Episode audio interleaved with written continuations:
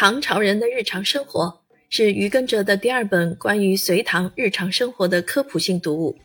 旨在通过洛阳一日、郊野生活、大唐新语、实在大唐、大唐书法、青楼轶事、外来文化以及武后宫廷的八章内容，向读者展现隋唐人的日常生活图景，折射隋唐时代风华。陕西师范大学历史文化学院教授余耕哲。在唐朝人的日常生活序言里写道：“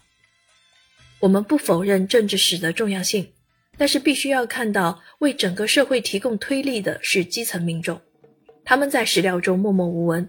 为他们发声是现代史学工作者的责任之一。世人读史以帝王将相的政治史、成王败寇的英雄史为重，关于普通人的微观历史确实鲜少研究。”